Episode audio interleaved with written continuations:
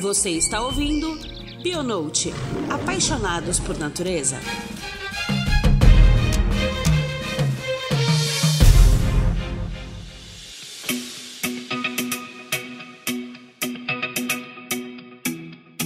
Queridos ouvintes, estamos de volta com mais um Bionote. No último episódio, desviamos um pouco da nossa rota por um motivo maravilhoso, mas agora estamos de volta com a nossa temática de materiais e métodos. E acho que chegamos em um dos episódios mais esperados por todos: as metodologias utilizadas para os estudos com mamíferos. Vamos focar na metodologia de mamíferos de médio e grande porte, com hábitos terrestres, que são a especialidade do nosso convidado. Mas também vamos pincelar alguns métodos utilizados para captura e manejo de pequenos. Então, sem mais delongas, vamos apresentar nosso querido participante, o pesquisador Fábio Dias Mazin. Fábio, que é ecólogo formado pela Universidade Católica de Pelotas em 2003, ou seja, gente, com muita experiência, é consultor ambiental especializado em mamíferos, tem um projeto para poder implementar a observação de pequenos felinos associada ao ecoturismo e faz busca por populações relictuais do gato pareiro do Pampa, uma espécie de felino em vias de extinção. Fábio, seja muito bem-vindo ao nosso Bionote. É um enorme prazer ter você aqui conosco. Oi, Ju, obrigado. Me sinto lisonjado, honrado pelo convite e espero que tudo que eu diga aqui sirva, seja eficiente e eficaz para a caminhada de os que estão aqui nos prestigiando e apostando na gente, tá bem? Obrigado mesmo, de coração. A honra é nossa de ter o seu tempo com a gente, uma pessoa com tanta experiência e com tanta dedicação naquilo que faz. Então a gente também está muito feliz de ter você aqui. Muito obrigado. Fábio, considerando que esse grupo de animais é um dos mais visados pelos órgãos reguladores, não só porque são espécies guarda-chuva, mas também porque são alguns dos animais mais conhecidos e adorados pela população. A gente até chama, né? Eu brinco que é a fofofauna, né?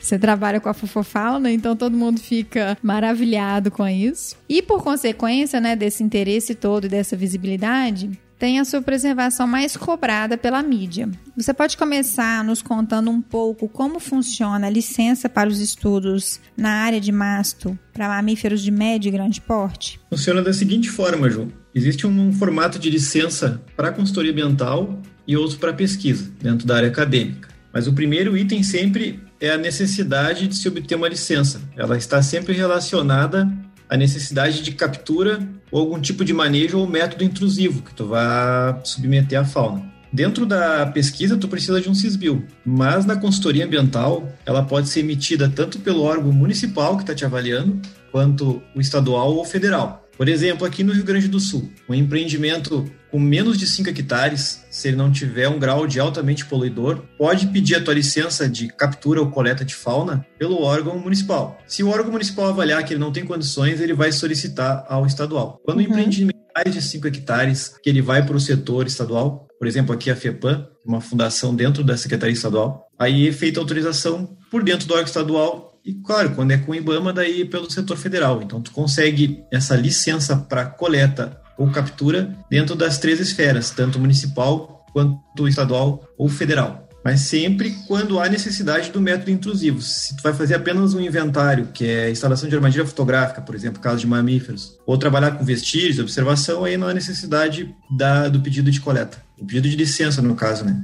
Ah, então para poder fazer o trabalho com os vestígios indiretos, não é necessário a solicitação de nenhuma licença. Não. Se envolver identificação de fezes, pegadas, instalação de armadilha fotográfica, observação visual, não é necessário. É só quando vai ter manuseio, quando o teu método ele se torna intrusivo. Aí sim, aí é necessário. Entendi. Quando se utiliza de armadilhas, né, para captura, uma possível sedação, para uma marcação de um indivíduo. Exatamente. Até mesmo se for trabalhar com herpetofauna, por exemplo, se tu for se aproximar, pegar um anfíbio na mão para bater uma foto, tu necessita da licença. A manipulação física ou farmacológica sempre vai, vai ser necessária autorização. Entendi. E quais são os preparativos pré-campo que os mastozoólogos devem providenciar para um trabalho bem sucedido? Dentro da consultoria, a primeira coisa que tu tem que avaliar é o termo de referência daquele empreendimento. Aí, baseado no termo de referência, tu vai elencar os recursos humanos. O que, que eu tenho que fazer? É uma área que eu tenho que fazer amostragens com pequenos mamíferos, mamíferos voadores e médios e grandes. Aí eu vou montar minha equipe, vou pegar o termo de referência, ver o tempo de estudo e o material que é exigido para a condução daquele estudo. A partir disso, eu monto a equipe, vejo o material, o termo de referência vai estar me indicando também os dias de campo que são necessários e quantas uhum. campanhas. Então é necessário assim, para te se tornar um massozoólogo, que tu tenha em mãos o material desde as armadilhas para os pequenos, ou a rede de neblina para voadores, ou o mais consagrado, que são as armadilhas fotográficas para as espécies de médio e grande porte. Mas o importante é assim, se tu vai trabalhar só com animais de médio e grande porte, tu consegue fazer um trabalho, principalmente um diagnóstico e um prognóstico baseado em levantamentos indiretos. Trabalhar com fezes, com pegadas e também no direto, que é observação visual. Por isso, eu sempre recomendo a importância de tu conhecer as espécies uh, sem necessitar da tecnologia. Tu precisa saber identificar o bicho que tu trabalha, como que é a marcação que ele deixa, que tipo de marcação é onde é, para te realmente te tornar um maçólogo. Tu não pode estar na dependência da tecnologia. Até porque ela também é cara. A gente leva muitos anos investindo na compra do material, ser a si próprio, a nossa própria empresa, e, e, não é um material permanente. Ele é um material de consumo, porque ele é furtado e ele é destruído até pelas mesmas espécies que tu está capturando, elas também causam avarias. Então, uhum. tu tem que estar tá renovando. Como tu trabalhas com isso, tu sabe o, o custo que é né, para adquirir. Exato. E também é muito importante ter esse conhecimento prévio, né, que você mencionou, até mesmo para você saber aonde que você vai instalar as armadilhas fotográficas, por exemplo, né? Porque sem esse conhecimento também é, acaba sendo um tiro no escuro, né? É porque, até porque dentro da consultoria tu não tem muito tempo de trabalho de campo, né? Ela vai variar, os termos de referência pedem de 5 a 6 dias de campo. E quem está te contratando não vai permitir que tu fique mais tempo em campo se não tiver a cobrança do argumental, porque é mais gasto manter uma equipe em campo. Então, tu tem que otimizar esse tempo. Tu tem que é um trabalho de caçador. Tu tem que conhecer os animais, saber onde eles estão para fazer aquela varredura na área e registrar o maior número de espécies possíveis. Uhum. Então, o empírico, formar aquele diorama mental dentro da, da tua sensibilidade, né, da, da tua percepção para te achar os bichos é fundamental. Para te, te, dali te considerar um especialista, um maçozólogo. É, esse, esse, esse conhecimento na prática, ele é fundamental, né, Mazinho?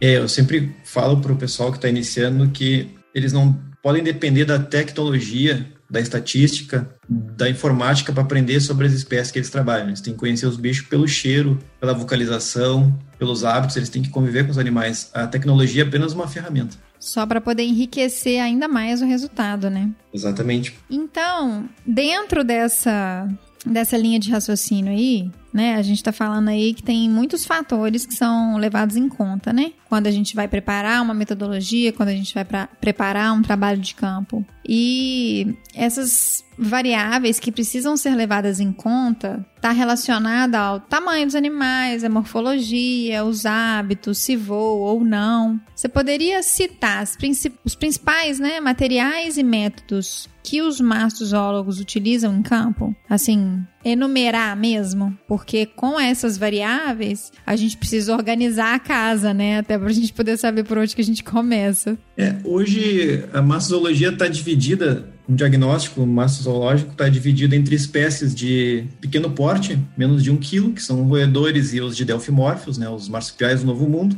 Aí dentro desse grupo tu tem os cursoriais e aqui, principalmente no Rio Grande do Sul, tem os fossoriais, que são as espécies, os que têm nomes, tucutuco, vulgarmente chamado, que ocorrem, tem um hábito de vida fossorial né, embaixo da terra. Então são dois modelos de amostragens diferentes para esse grupo. Um trabalha com Tomahawk e Sherman e outro trabalha com armadilhas de trampa, que é estilo Oneida. Geralmente o nome que se, que se dá é Oneida Victor. E depois tu tem o grupo de voadores, os morcegos. A gente trabalha basicamente com rede de neblina e com os Bet Detector. E depois o grupo de médio e grande porte, as espécies com 1 kg, são os de médios, e acima de 20, que são os de grande. Aí tu tem o advento da armadilha fotográfica, e se for necessário a captura, tem as armadilhas para tal fim. E aí também tu pode empregar o método que esse grupo permite que tu trabalhe com fezes e pegadas. Mas basicamente são esses três grupos, o trabalho de maçóloga é dividido dessa forma, E dentro do grupo dos pequenos tem os fossoriais e os cursoriais ali. E é muito importante você buscar se especializar dentro da mastozoologia, né, Fábio? Porque a gente está vendo aí essa diversidade de ambientes e de espécies que podem ser registradas e encontradas no campo. E, por exemplo, pequenos mamíferos, eles são bem difíceis de identificar, né? Principalmente os roedores. E geralmente uma identificação efetiva, ela só acontece quando você captura o animal e algumas vezes quando você faz o cariótipo, né? É, eu sou do tempo que tinha que se sacrificar para uma coleção científica e analisar dentinho por dentinho, né? Uhum, analisar crânio, né? Exatamente, principalmente se tu pegar um grupo Acodontine ali, que é muito semelhante. E aí, para isso, a gente volta lá na questão da licença de captura e coleta. O tanto que é importante, né? Por exemplo, para morcegos, eu acho que é, é importante você trazer para a gente, até mesmo enquanto mensagem mesmo para o pro profissional que está escutando, o quanto que uma identificação bem feita ela permite com que um trabalho faça de fato a diferença, né? Porque eu falo assim, às vezes você chega e identifica errado uma espécie e o que você está trabalhando é com uma avaliação na consultoria, uma avaliação de impacto ambiental para aquele grupo, né? Então, se você está identificando de forma errada, você está colocando por terra toda aquela aquele potencial de preservação que você poderia trazer para uma espécie que às vezes você não conseguiu nem identificar que de fato era ela, né? É, e a gravidade nisso, por exemplo, se é uma espécie ameaçada e tu identifica como uma espécie comum, tu pode estar tá liberando uma licença numa área que tem uma tensão ecológica muito grave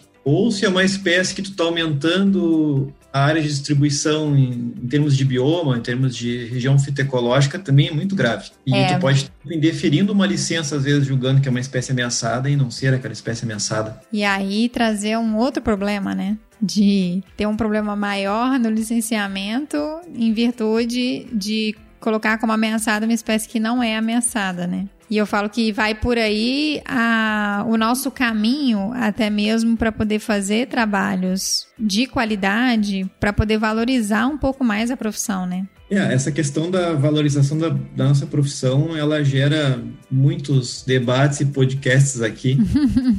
Considera a nossa profissão muito desvalorizada, ela é mal remunerada também, Hoje o mercado ele ficou muito competitivo, competitivo por baixo, por questão de preço. Há uns 10 anos para cá eu vi o pessoal da academia, depois de terminar pós, pós-doutorado, ficar sem opção de emprego e aí entrar para o ramo da consultoria. E infelizmente a competição ela não está ligada à qualidade do serviço do consultor, ela ficou muito interligada à questão do, do, do menor preço. Uhum. Hoje mesmo, cinco vezes mais consultoria do que eu fazia 10 anos atrás e ganho cinco vezes menos. É, o mercado prostituiu, né? Acho que essa é a palavra certa, né? Prostituiu, sim. Só pra gente ter uma noção, até 2010, um trabalho de mastozologia, eram seis pessoas envolvidas. Era um especialista em médios e grandes, com seu auxiliar, especialista em pequenos, com seu auxiliar, especialista em voadores, com seu auxiliar. Hoje, eu trabalho sozinho com esses grupos, faço um trabalho, um diagnóstico sozinho em campo, dividindo o automóvel com o pessoal da ornitofauna, da herpetofauna e da ictiofauna. Um ajuda o outro. E mesmo assim, a gente perde muita licitação. E tudo isso foi culpa nossa. Exato.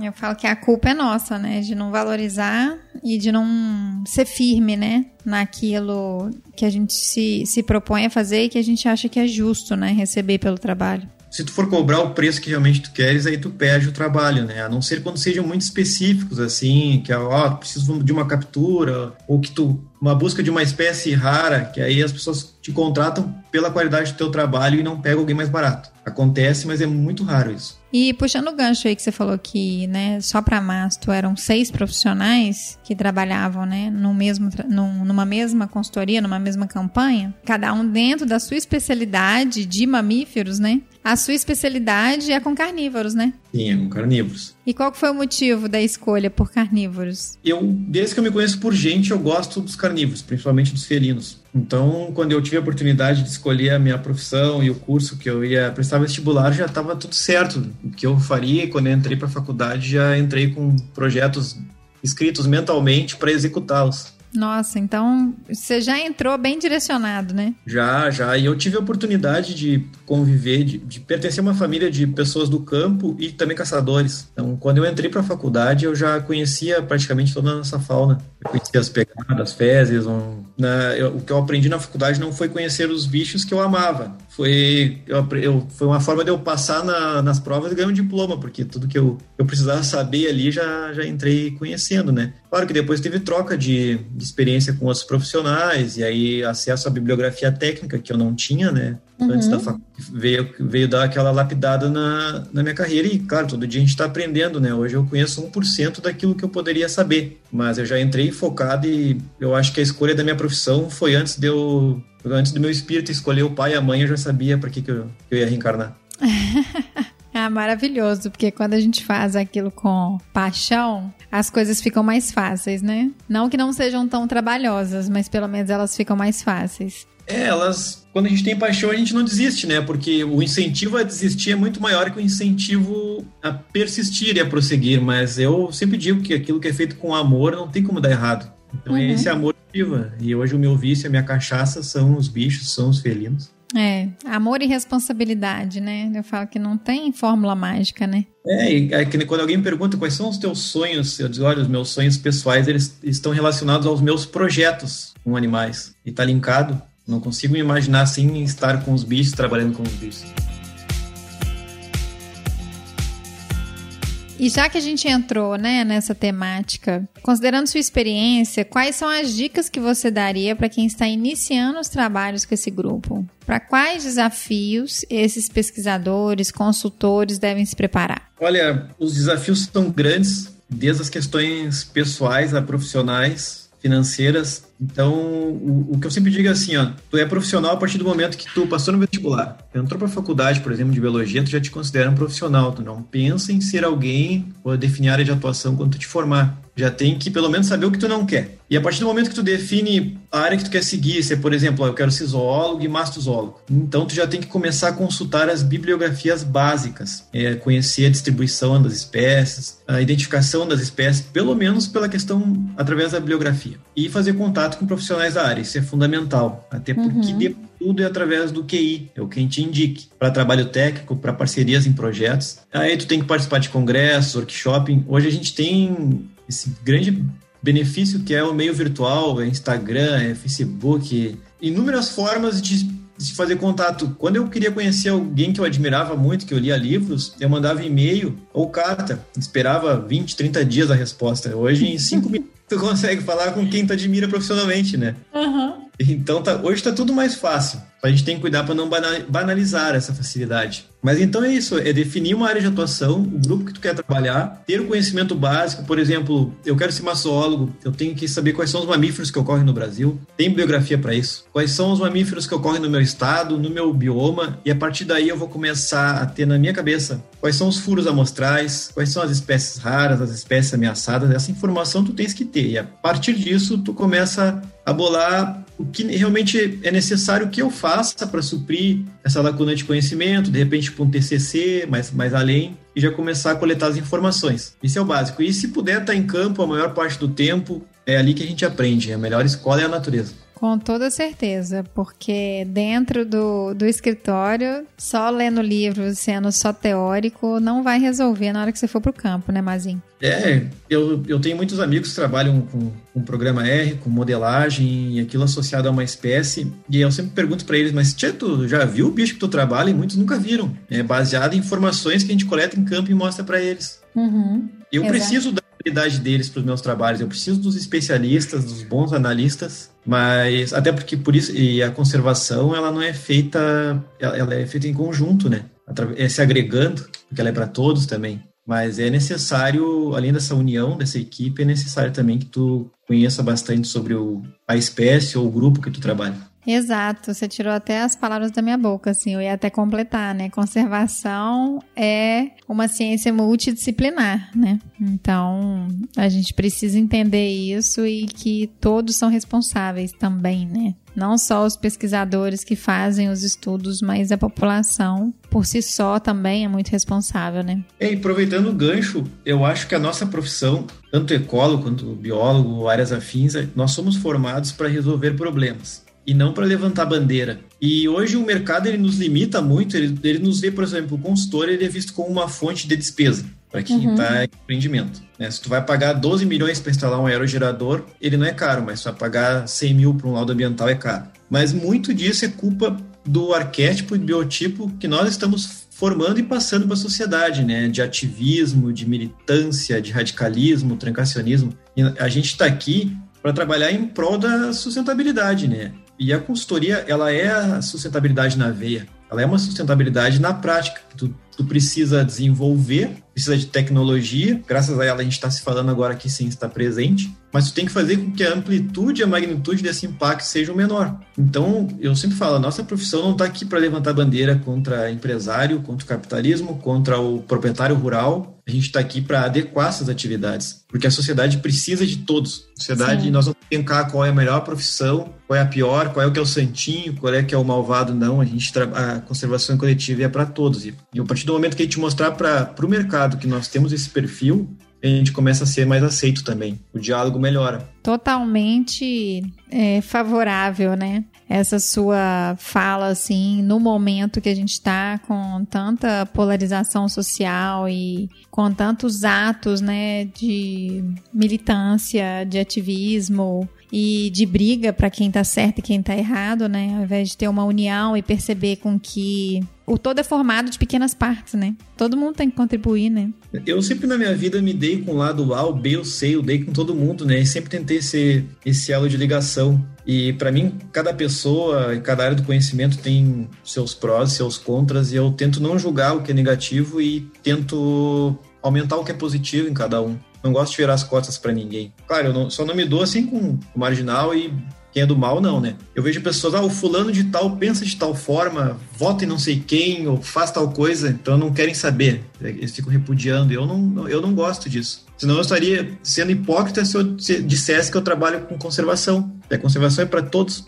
Todo mundo tem um pouquinho a contribuir em tudo. Com toda certeza. Inclusive, na hora que você fala que, né, é uma das coisas que você sugere para quem está começando, de, de, da pessoa se especializar e fazer um bom trabalho, né, e preocupar com a qualidade do trabalho que está sendo desenvolvido, e o quanto que é importante essa é, essa interação multidisciplinar, porque às vezes você está com dificuldade de identificar uma espécie e você precisa de ajuda, você precisa de ajuda de um especialista do especialista para poder te, né, é, te ajudar nessa questão. Passando por isso, é quando a gente precisa fazer a coleta dos animais, principalmente quando a gente tem captura e coleta de pequenos mamíferos, né, que a gente mencionou no início, que são espécies difíceis de serem identificadas. É, quais são os equipamentos e processos mais utilizados para avaliação? Porque tem medição, tem pesagem, marcação, como que é feita a conservação desses espécimes quando eles são coletados.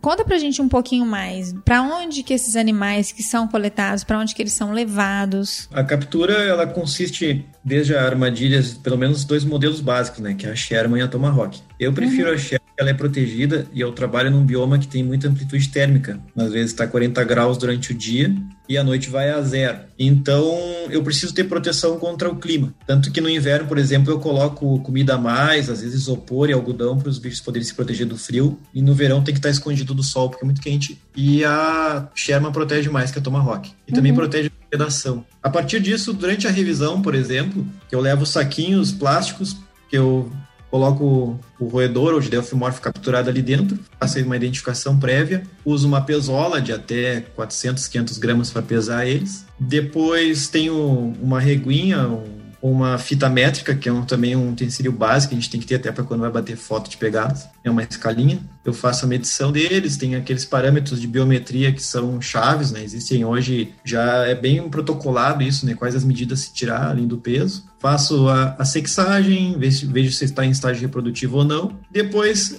se ele não tem nenhum machucado, se eu já sei que espécie é, eu libero o bicho no mesmo ponto de captura. Se tem uma dúvida taxonômica grande, infelizmente eu tenho que coletar aí a gente faz o sacrifício indicado pelo órgão ambiental. Antes a gente uh, utilizava um pouquinho de éter com algodão e aí botava dentro do saquinho e o bichinho morria ali. Hoje tem outras formas de eutanásia melhor. Mas isso, claro, quando é um lugar que a gente trabalha pela primeira vez, não conhece uh, o morfotipo dos bichos, então é uma, algo de extrema necessidade. Mas se, se é possível, eu tiro o sangue, leva para cariótipo depois. Pego uma série ali de animais parecidos e levo o sangue para fazer o cariótipo, porque eu não gosto de, de coletar. É, então é importante a gente salientar aqui que a captura ela já resolve em 90% das situações. Até mesmo quando você não consegue identificar, você consegue extrair sangue e levar para um laboratório para poder fazer o cariótipo e conseguir fazer a identificação daquela espécie, né?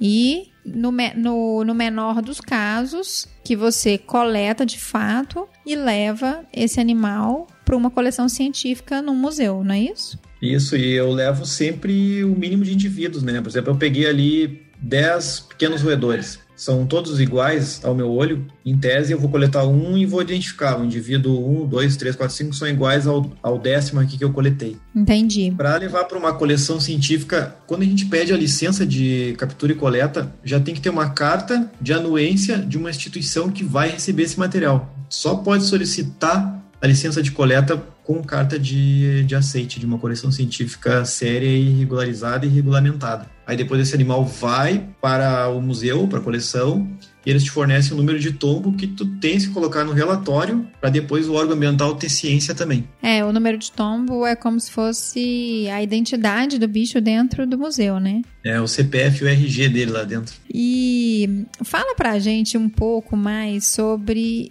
o uso e a importância das armadilhas fotográficas no estudo de conservação de grandes mamíferos. Eu tô aqui pedindo para você poder falar e já fico, né, apaixonada desde já. Olha, a armadilha fotográfica, ela não deixa de ser para muita gente hoje em dia um hobby também, uma terapia, né? Para mim ela tem todos esses esses benefícios e utensílios. Mas é uma profissão também, é meu ganha-pão. Mas o que dá para se fazer com ela Assim, ó, o principal, ela veio para resolver um grande problema taxonômico, que são as espécies similares.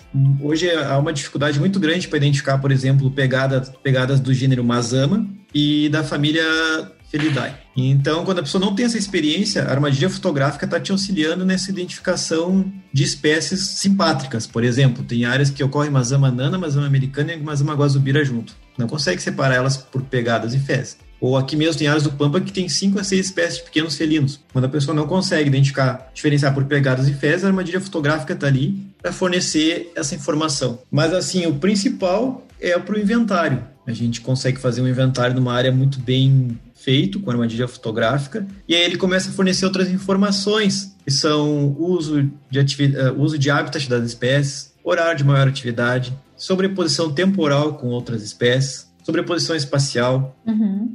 densidade, abundância, composição de comunidade. Então, ela, ela tem inúmeros processos que elas fornecem em termos de informação e também história natural, né? Quando tu coloca ela instalada para obtenção de, de, pontos de caça, forrageio, reprodução, nascimentos de filhotes, então ela serve é os nossos olhos dentro da natureza. A gente observando discretamente a natureza é através da armadilha fotográfica. Para mim foi um dos maiores adventos da, da humanidade nos últimos anos foi a armadilha fotográfica.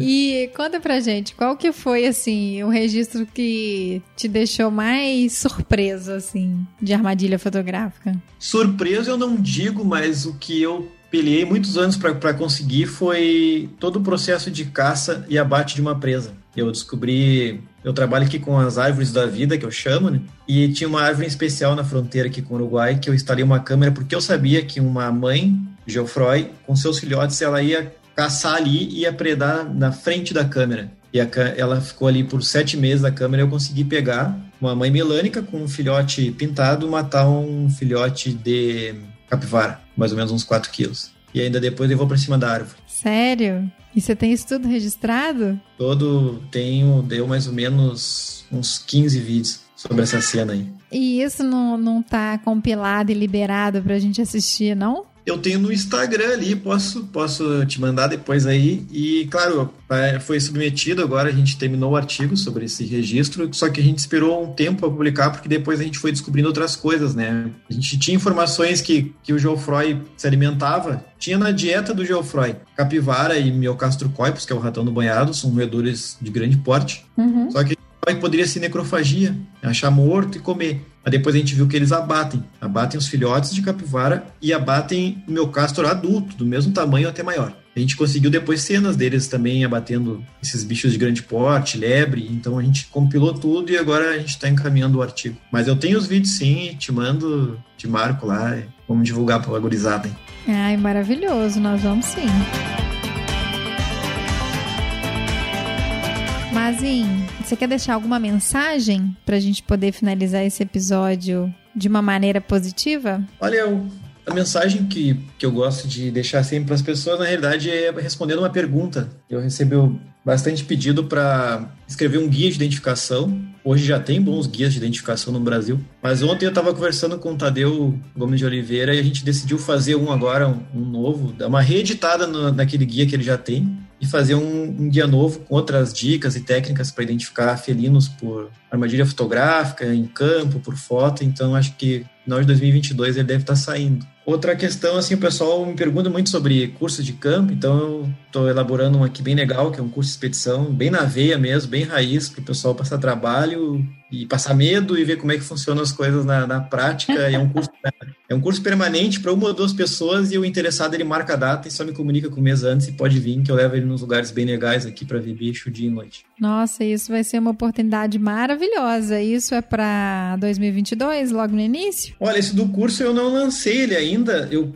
de boca em boca, mas já lotou outubro, novembro, dezembro e janeiro. Ah, então ele já tá rolando. É, mas eu não divulguei, né? Só comentei para algumas pessoas que me procuraram e acho que a partir de fevereiro já tenho novas datas. E aí, a partir de fevereiro, você vai divulgar mesmo para que outras pessoas possam te procurar. Isso, na verdade, eu quero ver se mês que vem eu já coloco ele certinho, bem divulgado, mas aí, infelizmente, só vou ter data lá para fevereiro e março. Mas foi é um curso assim, ele vai, ele é permanente, ele, a pessoa marca a data e me diz, olha, eu tô indo, é para uma ou duas pessoas, porque a gente sai no meu carro e tem dedicação exclusiva aquelas pessoas, a gente passa 24 horas junto. É bem personalizado, né? É, bem personalizado. É como se fosse um, um colega trabalhando comigo nas consultorias, nas expedições. Vai ser mais uhum. ou menos assim. Maravilhoso. É, fala pra gente que a gente te ajuda a divulgar também, para que as pessoas possam saber. Certamente. Vou te, vou te mandar ali e tu, tu me dá essa força aí.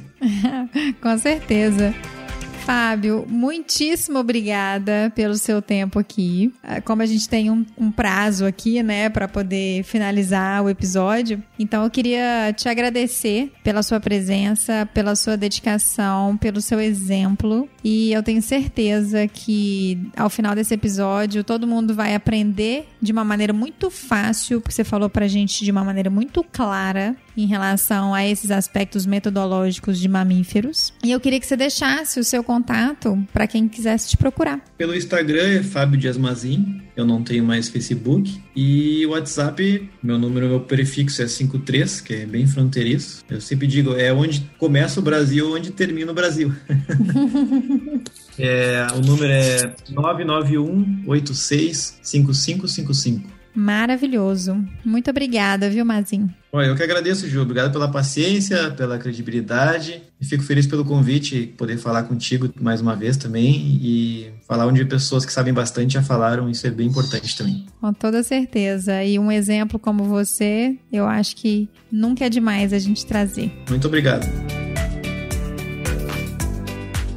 Gente, Espero que vocês tenham gostado muito dessa aula, não só em relação à parte técnica, mas à parte ética também. Acho que deu para perceber, né, que o Fábio Dias Mazin é uma pessoa extremamente comprometida e responsável com o que faz. Então, não deixe de compartilhar esse episódio com um amigo ou alguém que você conheça que tem interesse de aprender um pouco mais da nossa fofofauna, né? Desses bichos maravilhosos, cheios de pelo, que são os mamíferos. Lembrando que o Bionote é um podcast da Log Nature, uma empresa que fornece soluções e equipamentos para quem faz pesquisa da conservação da biodiversidade. Acesse o nosso site e as nossas redes sociais para acompanhar as novidades no www.lognature.com.br, no Facebook Log Materiais, no Instagram arroba log nature e no LinkedIn Log Nature. Esse podcast está disponível no Google Podcasts, no Apple Podcasts e também no Spotify.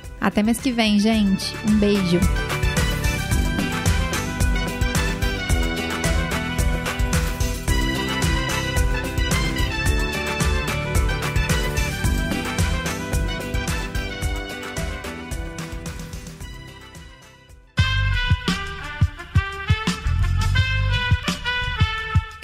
Podcast foi editado por Aerolitos Edição Inteligente.